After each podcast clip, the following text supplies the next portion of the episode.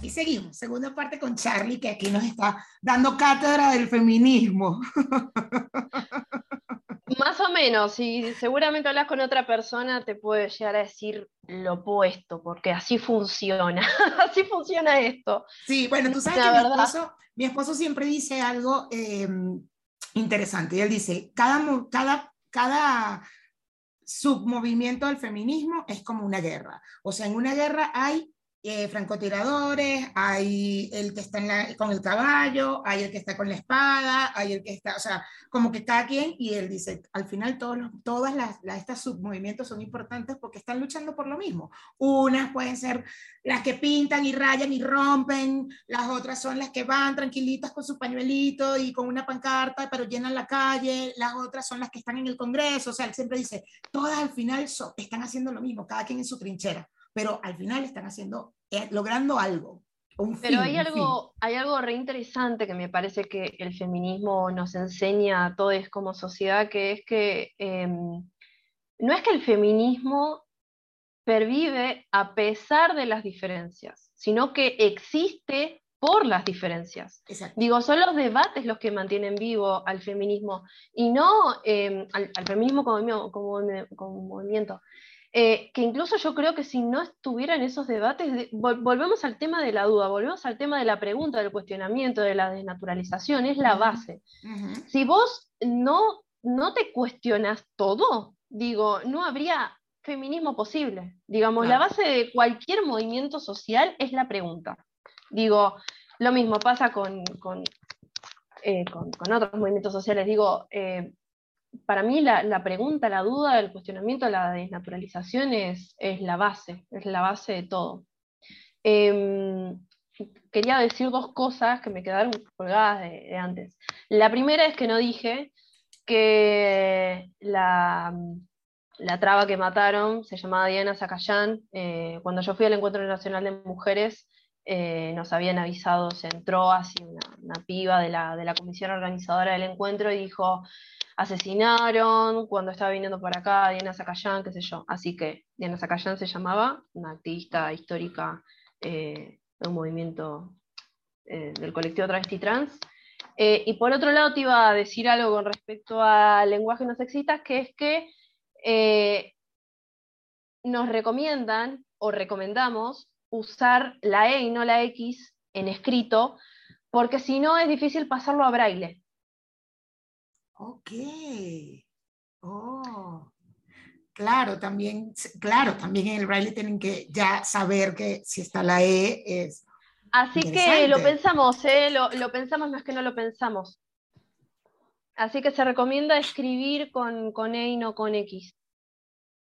Bueno, yo sigo todavía, yo sé que me dijiste que es un pensamiento radical, pero sigo todavía, eh, prefiero usar los tres, los tres, o sea, si voy a hablar en plural, sí quisiera hablar. Si voy a hablar con una persona no binaria y me pide que lo hable con la E, hago todo el esfuerzo porque no estoy acostumbrada, pero, pero sigo pensando en los plurales, yo, yo quiero nombrarlos a los tres. Vaya. Hay personas, hay, hay, hay, personas que, a ver, yo por ejemplo uso los tres, uso los tres, eh, a veces cuando estoy en, en, grupos que son mayoritariamente de personas no binarias, eh, uso el les, porque la mayoría, lo mismo si en el grupo hay mayoría mujeres, mujeres, Digo, también se puede usar eso. Para mí es eh, lo, lindo, de nuevo volvemos al, feminismo, es que no te dice cómo tenés que vivir, sino que te otorga la posibilidad de vivir como quieras, que es un poco lo, lo opuesto a lo que se cree de que no vienen a imponer una forma de vida, y en realidad no, es justamente, vamos a lo mismo, cuestionar, preguntar, desnaturalizar, y a partir de ahí decir, apa, somos libres de vivir nuestra vida como queremos. Y además la igualdad, que es lo, principal del feminismo, porque el, tema es ese, o sea, al final el, hombre siempre ha tenido más privilegios que la mujer en todos los sentidos, en muchos sentidos, perdón, y pues si él es libre de estar sin camisa en la calle, ¿por qué yo no puedo estar en tetas? ¿No? Eh, no, porque no puedes, porque la teta, porque, ok, pero debería Lo más ridículo que escuché fue que la, la, la teta es un eh, órgano sexual, fue como, si a vos te calienta una teta, perdón, pero la teta no, es, no tiene la función como, Pero a ver, que sí, pero si lo quieres ver como órgano sexual, entonces también la tetilla del hombre, porque al final, ¿cuántas mujeres no agarramos una tetilla bueno, pero o cuántos hombres la agarran la tetilla a un hombre como algo sexual? O sea. Ahí está la cuestión de la sexualización, y ahí nos metemos en una cuestión tremenda. ya, ya, ya. Eh, ¿Viste que salió una película que se llama Turning Red de Disney? Ajá, eh, sí. Sobre la menstruación, ¿no? Sí, sí, eh, como, está muy buena, yo la vi la película. Eh, últimamente me puse a ver películas de Disney porque digo, ¡apa! Están mejores las pelis, ¿eh? Sí, sí. Em, y había, había varias críticas hacia la película que decían que estaban sexualizando a, la, a, a May porque en varias escenas se la ve con orejas y cola. Y es como, el problema no es que, una criatura se quiera poner eh, orejas y cola para jugar o para lo que sea. El problema es que vos adultos sexualices a una nena. Eh, Qué fuerte, total. Es tremendo, es tremendo. Como no, porque es una manera de mostrar a los furries y, la sexualización y que, que... Loco, el problema lo tenemos los adultos que lo asociamos con eso, ¿no? Las niñas, a ver. Claro, claro. Y esa parte de mi discusión con muchas cosas que está haciendo Disney ahora en, las nuevas películas y así, que bueno, ya sabes, salen que si salieron dos mamás en Toy Story, ¿cómo es posible que salgan dos? Y les digo, el problema creo que no es del niño. El niño o la niña no se va a dar cuenta jamás, o sea, para él, para ellos es normal normal, ellos van a ver dos mamás y que, ajá, eso, ay, mi colegio no, también, X, pero tú, adulto, es el que tiene el prejuicio y te vuelves lo, no, pero ¿por qué? O cuando la sirenita que va a ser Beyoncé, ¿cómo va a ser negra si la historia es de, de, de, mm, ay, ¿de dónde es que es la historia? De allá, del, del norte de Europa. Y yo, ajá, y si la historia original es así, bueno, y la decidieron, ¿cuál es el problema? La que tiene el prejuicio eres tú, el niño ni se va a dar cuenta. El niño va a querer a Beyoncé. Chicos, con los chicos te podés dar cuenta de, las normas sociales, porque ellos no, hay muchas que no las tienen incorporadas, tipo la época del, ¿pero por qué? ¿Por qué escribís de tal manera? ¿Por qué haces esto? Y es como, hay que darle pelota a las preguntas de los chicos, ¿eh? Tipo, a veces la, una pregunta que hace un chico termina siendo mucho más crítica que una pregunta que puede hacer un adulto. Total, total, total. Charlie, tengo aquí en tu agenda algo que me llamó mucho la atención, que es el biologicismo que quiero que lo expliques aquí a los carajitillos, carajitillas y carajitillas. El biologicismo es una forma de mm, mirar el mundo, digamos, eh, desde una perspectiva o, sosteniéndose en argumentos biológicos. Ejemplo, las mujeres son mujeres porque tienen vulva y determinadas características sexuales en general, lo mismo que los varones.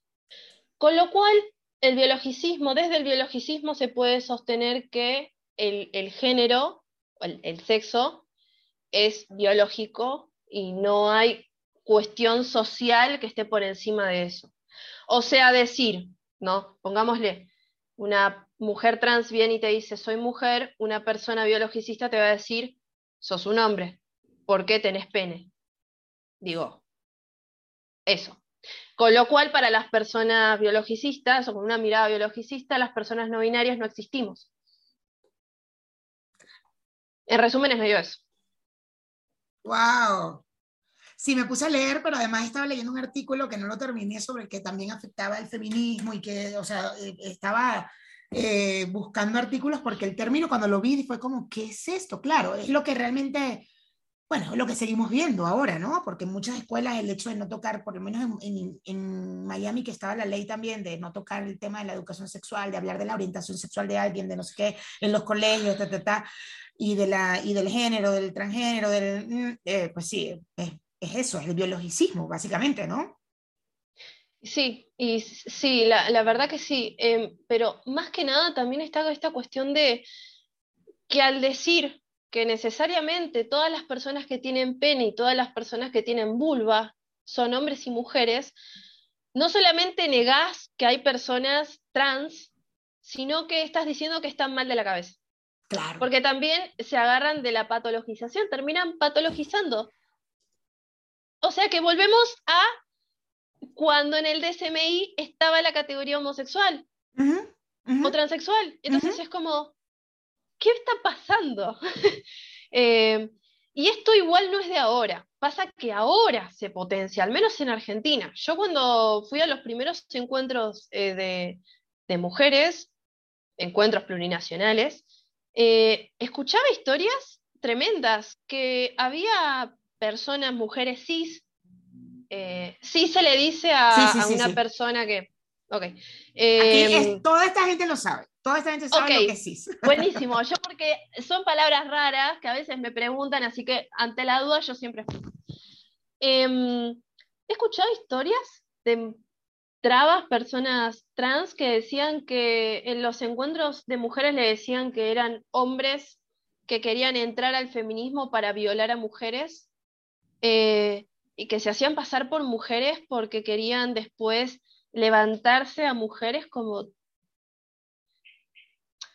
Eh, no. Qué terrible, qué terrible. Eh, sí, es tremendo. Y con el, con el tema del censo, Em, que se hizo hace, muy poquito, sale una carta, y lo tremendo es que esta carta de hembras que se autoproclamaban hembras, mujeres biológicas, mujeres reales, vino de un sector académico, vino de filósofas, que algunas eran filósofas, de una de las instituciones superiores más prestigiosas de Argentina, que es la UBA. Okay. Seguramente la, la, la habrán escuchado, la UBA la Universidad de Buenos Aires. Y en esa carta decía que la pregunta por el género no tendría que estar. La pregunta por la identidad de género, ¿con qué género te autopercibís?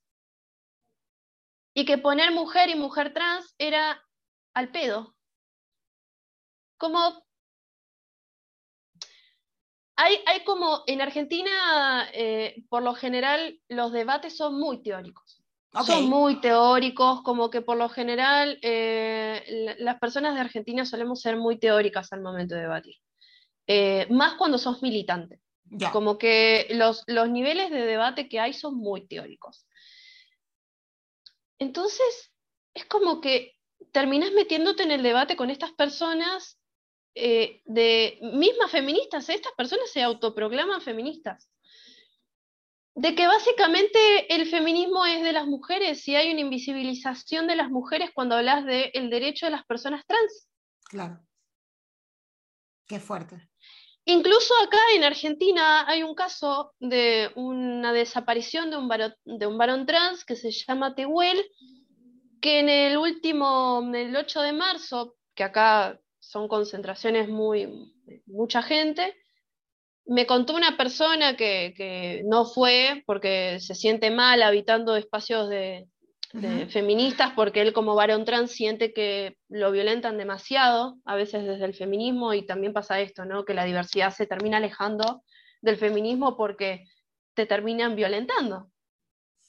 Eh, y había, estaban repartiendo un, un, panfletito que decía que Tehuel era lesbiana.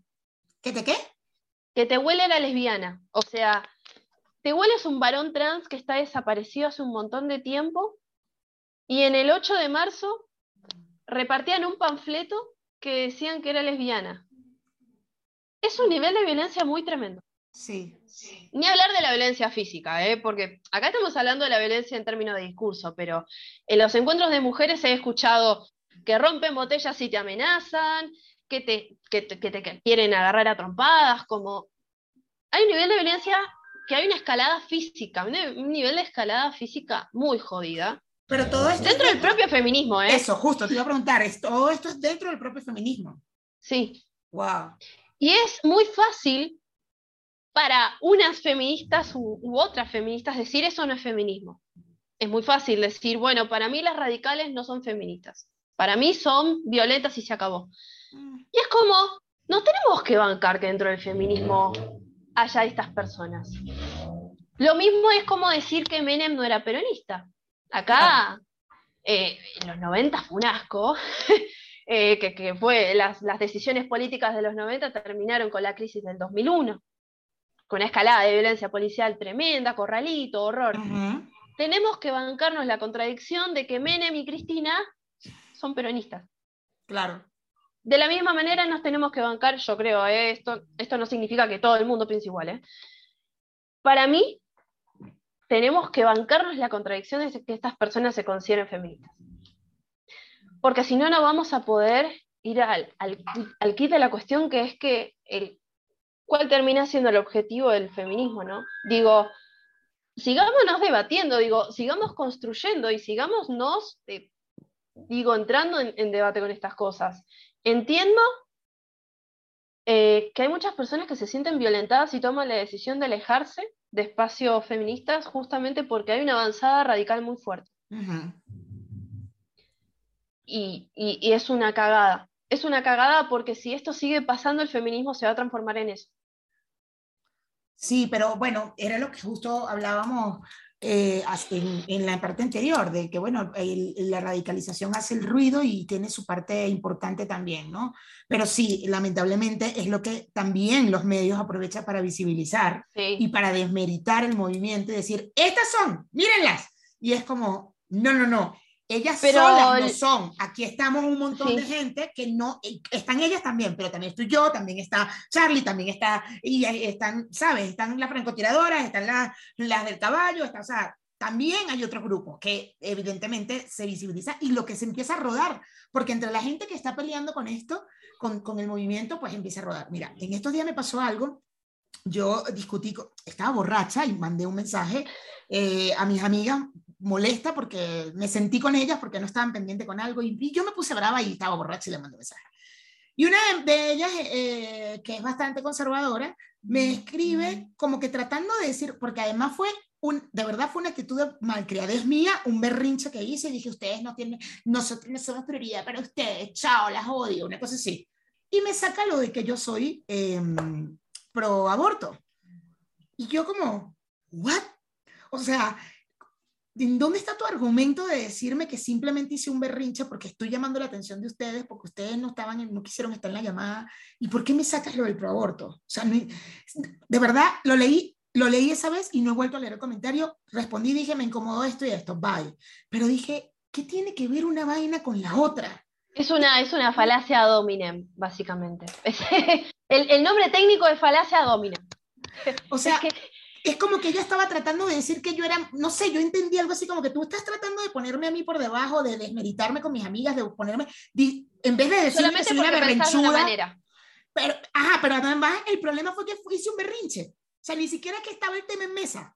No fue que hice un berrinche por eso, es que hice un berrinche porque íbamos a hacer una llamada y ellas no estuvieron. En vez de decirme que soy una berrinchuda, me sacas que yo soy pro aborto, que la vida de un ser humano, y yo es como, ¿What the fuck? O sea, ¿por qué tienes que.? Y es lo que te digo, ¿qué se comparte? Ella es una de las que siempre comparte vainas de, de todas estas campañas pro vida terribles, además que me parecen horribles cuando ponen el feto y ponen unas cosas que dices, esto no tiene nada que esto no es lo que es el, el ser pro aborto. O sea, ¡oh!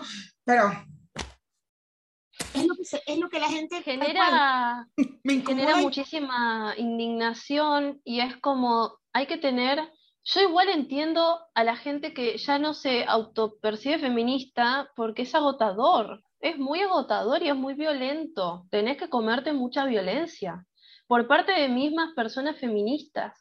Em, y para mí no es casual que haya un avance de esta tendencia biologicista, radical, porque casualmente acá en Argentina, eh, yo no sé si lo conoces a Milei. No. Milei es una figura que, está, que, ganó muchísima popularidad acá, que es básicamente anarcocapitalista. Él está a favor del libre mercado, está en contra del Estado, está en contra de las políticas sociales, eh, es, todo, es capitalismo puro, es capitalismo en su naturaleza, digamos, ¿no? Eh, el dejar hacer, dejar ser, bueno, eso. Em, y, para mí no es casual que haya una avanzada neoliberal y una avanzada biologicista radical desde el feminismo. Digo, porque hay una tendencia muy fuerte a pensar desde el individuo, que para mí eso se conecta muy bien con la pandemia. Mm. igual esto es una, reflexión mía, Eva. vamos de nuevo, tomémoslo todo con pinzas. pues yo estoy pensando en las personas que me conocen que van a escuchar esto y van a decir, Charlie, ¿qué dijiste? Bueno, no importa, porque es una reflexión y la voy a traer y seguramente en un par de meses piense distinto. Y está bien porque así funciona.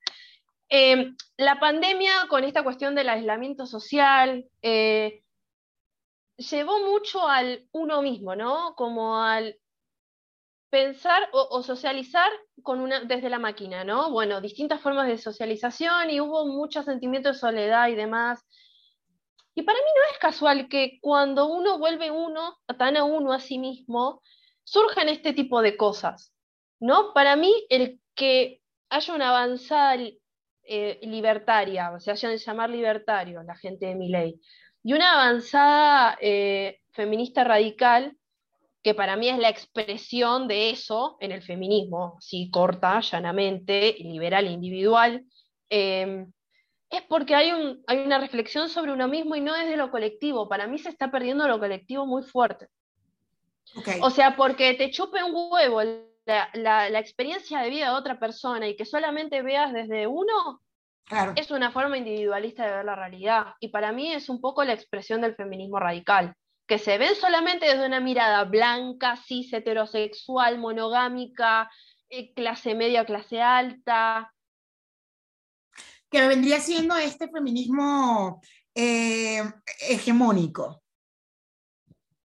Porque sabes que yo tuve una confusión y qué bueno que me lo pusiste en la agenda porque yo, eh, de hecho, se lo decía a Carlos, yo tenía una confusión. En algún momento yo pensaba que el hegemónico significaba radicalidad, pero al final el hegemónico eh, tiene que ver es con los privilegios.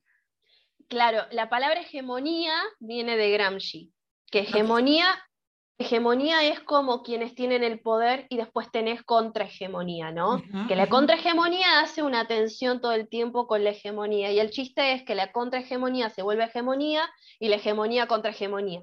Ok, ok. Es, bueno, es una cosa teórica, ¿no? No importa, pero viene de ahí la palabra para, para que sepas de dónde viene. Ok, ok. Y este feminismo hegemónico, por eso, por eso se le llama, por eso se va más al radical, porque es justo el que acabas de decir, es la mujer blanca, cisgénero, eh, de clase media o clase alta. para mí, la palabra radical está mal puesta, digamos. porque de radical no tienen una mierda, son el status quo, esa gente es el status quo, no sé por qué Pindonga se le dice radical, pero bueno, radical, en fin. La verdadera feminista radical eh, se revuelven en su tumba. Sí, sí, sí, tal cual, tal cual. Y de verdad, yo diría que un radical sería alguien que está en un congreso eh, tratando de cambiar las leyes, ¿no? Eh, ahí con ese poco de hombres y estar ahí, no hay que cambiar la ley por esto, por esto, ¿no? Pero, pero, pero bueno, eh, sabemos a qué se refieren con lo de la radical, estas, estas que ya están haciendo mucho ruido y que además son como más cuadraditas en algunas cosas, de repente no son tan interseccionales como la, la mayoría del movimiento, porque yo creo que ese es el movimiento más grande, el interseccional no lo, sé, lo pondría en duda, ¿eh? Lo pondría en duda, sí. es, difícil, ¿sabes qué es que es difícil eh, decírtelo a ciencia exacta? Porque quienes somos feministas interseccionales estamos en círculos de feministas interseccionales, entonces es como complicado después estar en contacto entre nosotros. Y es difícil eso porque te terminás como encapsulando. Así que por eso te digo que hay que tomar Exactamente, entonces es mm. algo que nos ponemos en cuestión todo el tiempo. Eh, de, fíjate que con quien hablas tal vez no tiene tu perspectiva y que que no tenga tu perspectiva no es que es un bicho raro, guarda con pensar que todos piensan como vos, digo, esas cosas también está buenas eh, ponerlas en tensión. Es verdad, tienes razón, a lo mejor por eso lo veo grande, por, la, por la gente con la que me rodeo. eh, Charlie, me comentabas algo acá que hay dos puntos, en los dos últimos puntitos que tenemos en esta agenda. Uno es la relación entre el ser no binario, el acompañamiento de las leyes y tensiones políticas entre espacios activistas. ¿A qué te referías cuando me pusiste este punto? Eh, que me lo repetís porque no me ya estoy como... Relación entre el ser no binario, el acompañamiento de las leyes y tensiones políticas entre espacios activistas. Ahí va, ok. Em, viste que yo te mencionaba esto de la intersección. No, bueno. No hay que asumir esa intersección desde lo político todo el tiempo. ¿Por qué? Porque sí es cierto que eh, por ejemplo, la ley de, em, la ley del, aborto eh, tuvo un acompañamiento desde la diversidad. Y varias leyes también tuvieron un acompañamiento desde el feminismo. Digo, pensar que el, movimiento de personas que están a favor de los derechos de la comunidad LGBT y el feminismo van bastante de la mano, pero no siempre es así. Pasa esto con lo que te acabo de explicar de las radicales. Eh, y algo muy interesante que pasó con, con el tema del DNI no binario es que hubo un debate bastante interesante, que es que cuando salió el decreto, dentro de la comunidad no binaria había personas que estaban a favor y personas que estaban en contra. Eh, de, la, de, la, forma en que se hizo, ¿no? No, en contra del DNI en sí mismo, sino como de la forma en que se hizo. Había personas que estaban de acuerdo con la X y había personas que no. Em, había dos maneras, dos tipos de propuestas. La primera es poner la X que la X es una convención internacional, digamos, es una forma en la que Argentina se puede amoldar a lo que ya existe en términos internacionales. Esa es una. La otra es dejar campo abierto. ¿Qué significa campo abierto? Que vos escribís lo que querés. Ok. Esa fue la opción que se descartó. Y también hubo una crítica muy fuerte de que esto no se consultó con las personas no binarias. Ya, ok.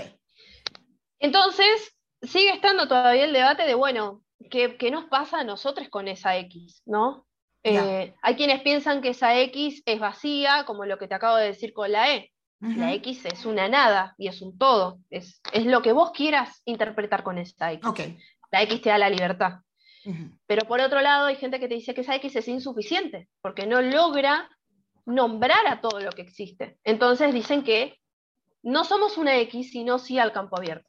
Entonces, fíjate el, nivel de debate que hay.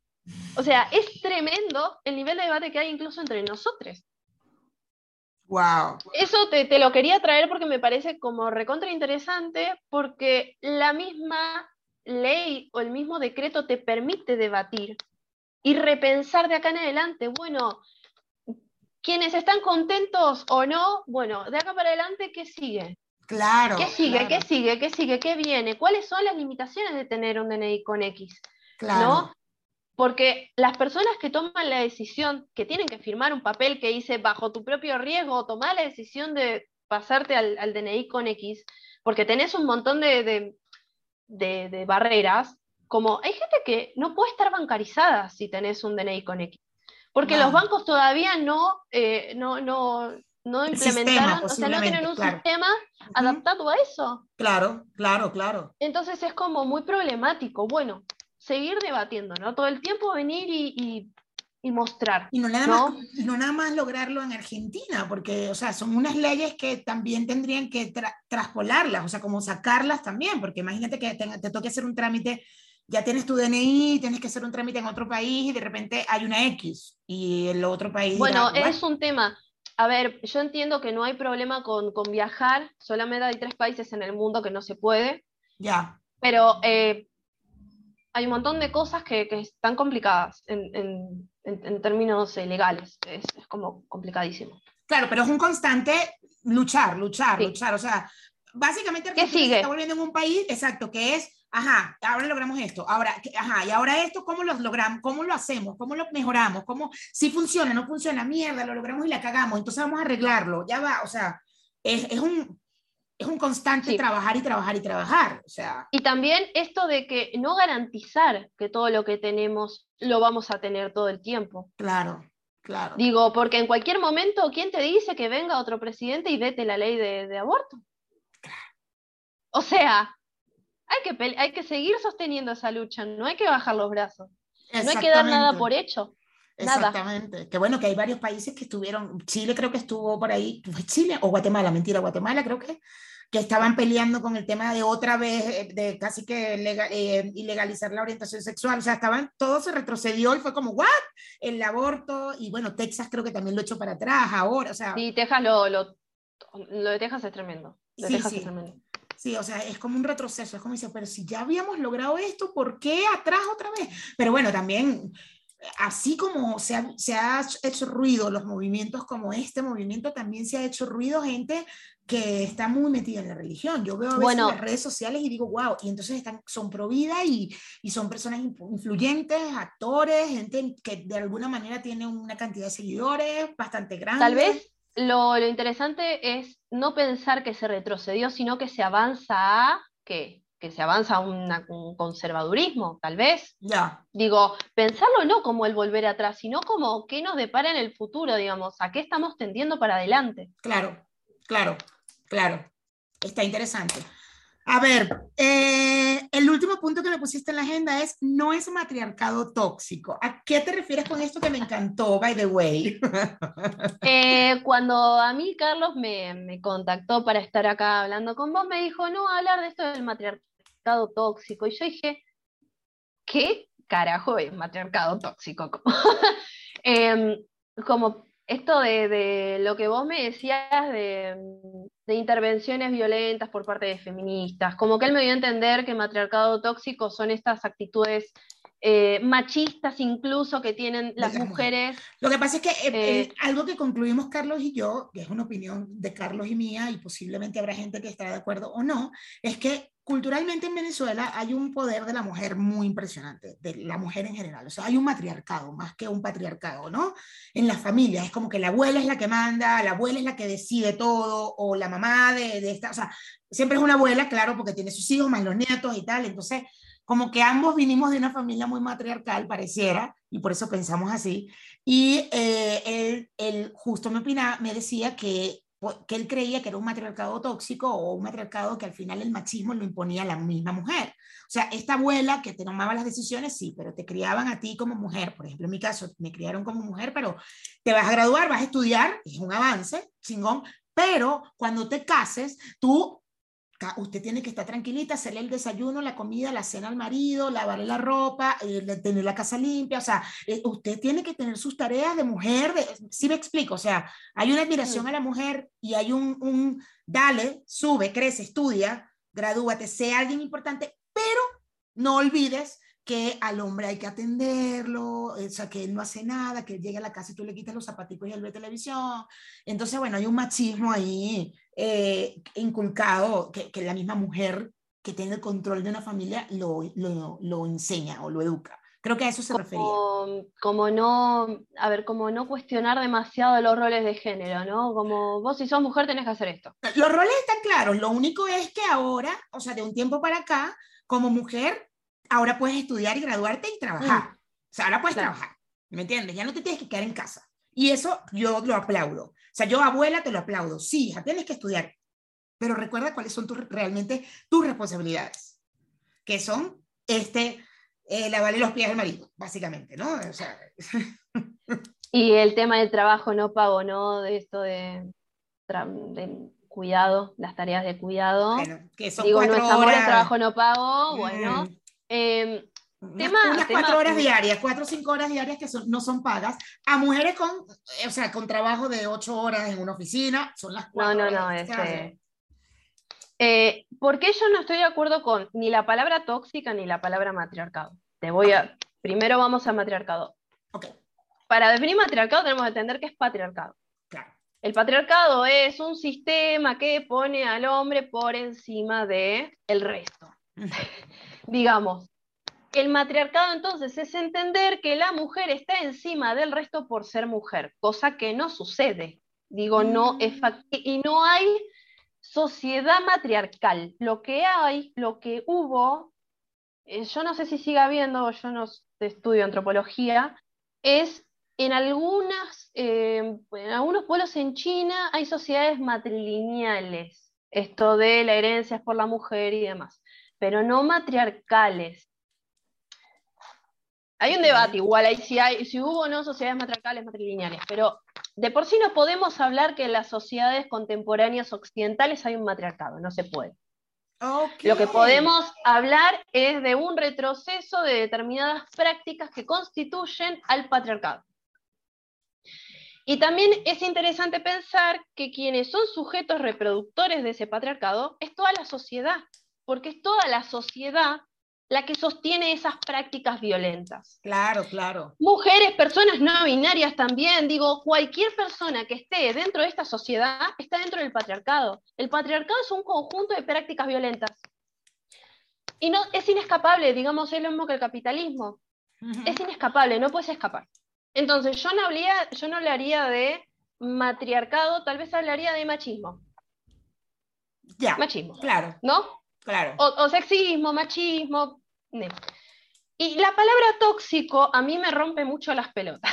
Te voy a explicar por qué. Porque tóxico para mí es quitarle valor a la palabra violento. Para mí hay prácticas que son, que se dicen ser tóxicas, pero que en realidad son violentas. Para mí decir tóxico es como no poner en foco la gravedad de esas prácticas que estás teniendo. Digo, revisarle el celular a tu pareja no es de tóxico, es una práctica violenta que estás invadiendo la privacidad de tu pareja. Claro. Che, ¿dónde estás? ¿Qué estás haciendo? No es una cosa de tóxico, es una cosa violenta que estás invadiendo a la otra persona, es controlador. Tipo, todo lo que es pasivo-agresivo no es, no es tóxico, es violento. Digo, hablemos de violencia, hablemos de prácticas violentas, pongámosle el nombre a las cosas como son. Claro. Para mí es como poner 40 escalones abajo a, lo que realmente es. Ya. Eso es como, por eso yo no uso la palabra tóxico, yo uso directamente la, palabra eh, violenta. Claro. Pero es entender que la violencia tiene muchos grados. Claro, no es entender que la violencia solamente es física o que te matan o que te prenden fuego viva. Y yo creo que sí, y yo creo que justo, que, que chévere que lo dijiste, porque yo una de las cosas que siempre he dicho acá y, y con mis amigos y así, con respecto a la violencia de género, cuando, pero es que no, eso no fue violencia de género porque él nunca le pegó. Y, eh, y, lo, lo, entendí hace poco también, porque para mí la violencia era física nada más. Y cuando, cuando mi mejor amiga pasó por, por la situación que vivió y entender la violencia psicológica fue como, what the fuck, claro. La violencia psicológica y además es la más difícil de comprobar. Y cuando o la violencia simbólica. O la violencia financiera también. O sea, hay, hay, un montón de, de violencias dentro de la violencia de género que sí, las estamos llamando tóxico y por ahí las estamos excusando, ¿no? Por ahí las acá estamos... también estamos... Bueno, es que son tóxicos. Argentina, acá en Argentina también estamos hablando de un tipo de violencia que es la violencia política, que se da dentro de ámbitos de militancia política. Claro. Porque hay mucha tokenización dentro de los ámbitos políticos, ¿no? Claro, claro. Tenemos a las mujeres a tratar cuestiones de género, pero no hablar de economía. ¿Por qué? Bueno, guarda con eso. Eh, claro, claro, eh, y te iba a decir algo que está bueno ponernos a hablar de qué palabras usamos y cómo las usamos y a qué nos referimos con determinadas cosas, porque a veces se nos pueden volver en nuestra contra. Digo, guarda con usar palabras como matriarcado, guarda con usar palabras como tóxico, guarda a decir que eh, los hombres son violentos, pero las mujeres también, porque parece ser que quienes se agarran de esos argumentos después los usan en contra de nosotros. Así es, así es. Entonces, e, está bueno pensar cómo nosotros construimos nuestro discurso para que no se nos ponga en nuestra contra también. Claro, claro, claro. Bueno, es que hay que saber mucho, Charlie. Hay que, hay que saber mucho. que, de verdad hay que leer todo el tiempo y, buscar, investigar y, y de ver, yo desde que estoy haciendo esto es como que no es nada más eh, buscar, ay, quiero hablar de esto, pero es buscar 10.000 artículos, 10.000 vainas para poder saber cómo, pero quién dice esto, por qué se dice esto, aquí se dice, el significado aquí es uno, aquí el otro, y, ir recabando porque la verdad eh, hay que saber, hay que saber, imagínate, o sea, yo ya mi próximo programa voy a hablar de lo que significa el matriarcado, por ejemplo, ¿sabes? Porque lo estoy usando mal.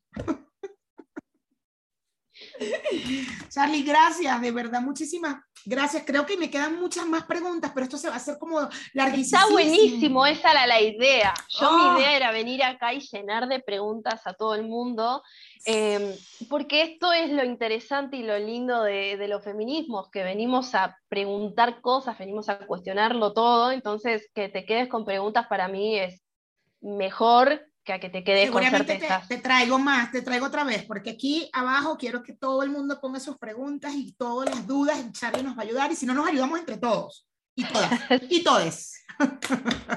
De una, de una, de una. Gracias, Charlie. No, de nada. Bye.